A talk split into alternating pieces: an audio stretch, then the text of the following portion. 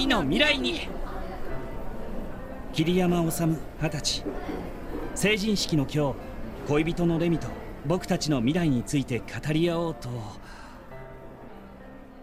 えー、また別れるって？何度目だよ？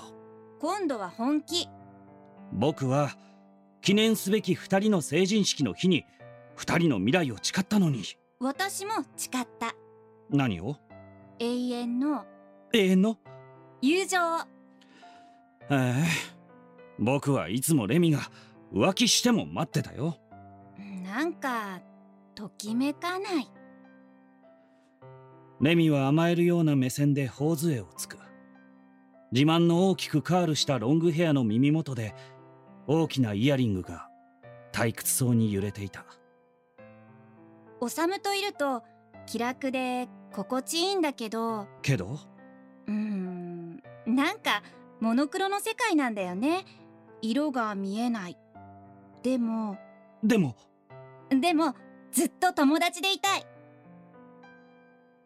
こうして僕らは大学入学から2年付き合ってあいや時々浮気されてブーメランのように戻ってくる恋人だったけど別れた。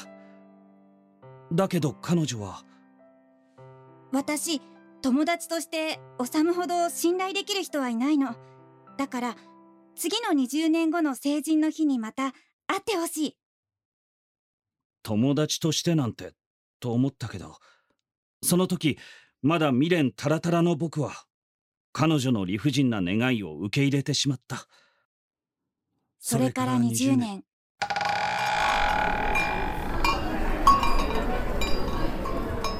2度目の成人の日私たちは40歳になった。おさむこっちこっち。おショートカットにしたんだ。おばさんでわからなかったんでしょそんな変わってなくもないか。そこ社交辞令でも変わらないねっていうとこ。おさむ変わってないね。ええおじさんになったよ。うん変わらないってそこじゃなくて。まいっかでは2人の成人かける2に乾杯！乾杯！おさむ今何してんの？高校の国語教師。レミはあアナウンサーやってたんだろ？うんまあね。それからいろいろあって今フリーペーパーの編集者。結婚したって聞いた。広告代理店の人と。あうん。昔。昔？5年前別れた。ああ。さあ今日は飲むぞ。成人式だ。二度目のね。久しぶりに会ったおさむ。40歳なのに体型もまっすぐに見つめる素直な瞳も変わってなかった。結婚したの？恥ずかしながら四十の独身男。そっか。だからおじさん臭くないんだ。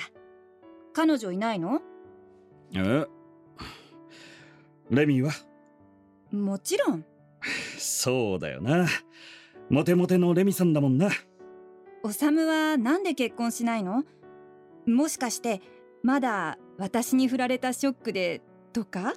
そういうことにしておこう。ええ本当は？サッカー部の顧問してて練習試合や遠征で気づいたら40だよ。サッカーか。だから体型変わらないんだ。でもびっくりした。何が？レミ本当に来たかなんで？らあの頃いつもドタキャンだったから。そうだっけ。私のこと怒ってた？別れたこと？それとも友達になろうって言ったこと？まあどっちも。怒るっていうより二十歳の男には分かんないよ。友達なんて。ただもうキスもエッチなこともできないんだって。ガキね。ドキッとした。修の口からキスとかそんな言葉が飛び出して。二十歳なんてガキだよ。だからレミだって年上の先輩や社会人と付き合ったりしたんだろ。そうだったかな。ああ酔いが回りそうだ。ねえ俺のどんなところ不満だったの？あ変わった。え？俺なんて言うんだ。あまたはぐらかそうとしてる別に不満ってわけじゃなかったけど。けど。ちょっとそんな近づかないで。もう酔っ払った？ちゃんと振られた理由聞いてなかったから。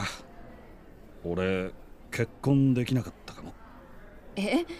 私のせい？100%ではないけど。ごめん。ああ。マジで謝んなよ。え？そういう文脈じゃない。今日やめようと思った。やめるってここに来るの？なんか未練がましいかいや友達として行くべきか。俺はレミのように20年経っても割り切れない。ガキなんだよ。四十になっても。年を重ねても変わらない少年のような顔。日に焼けてちょっと目尻に覗く細いシワにキュンとした。私見る目なかったかも。何それ。じゃあ結婚する？ううん。どうしようかな。またはぐらかされるか。次の成人式の時まで待って。次って嘘だろ？こうして僕のプロポーズは20年後に持ち越されたのだ。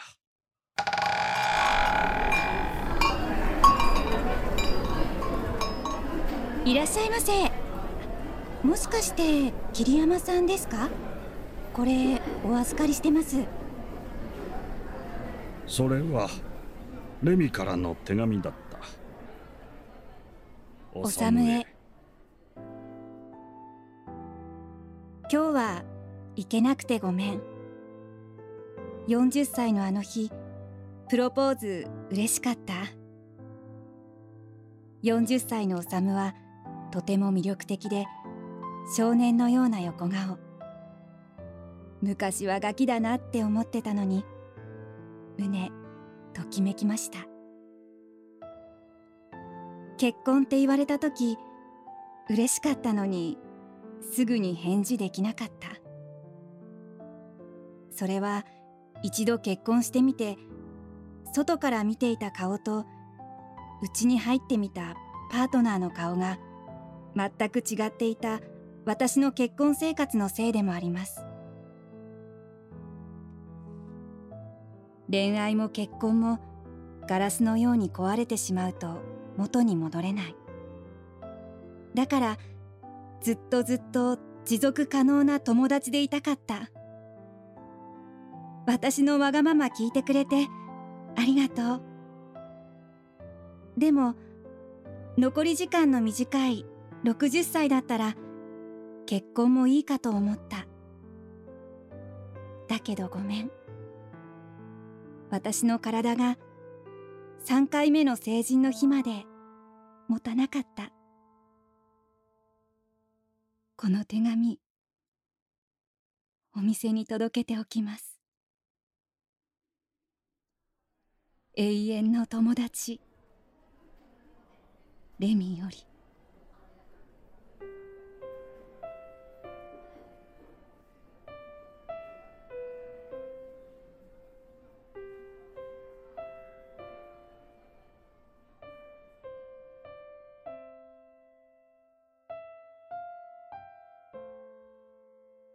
持続可能な関係。作太田由美子。出演小泉真希野瀬育児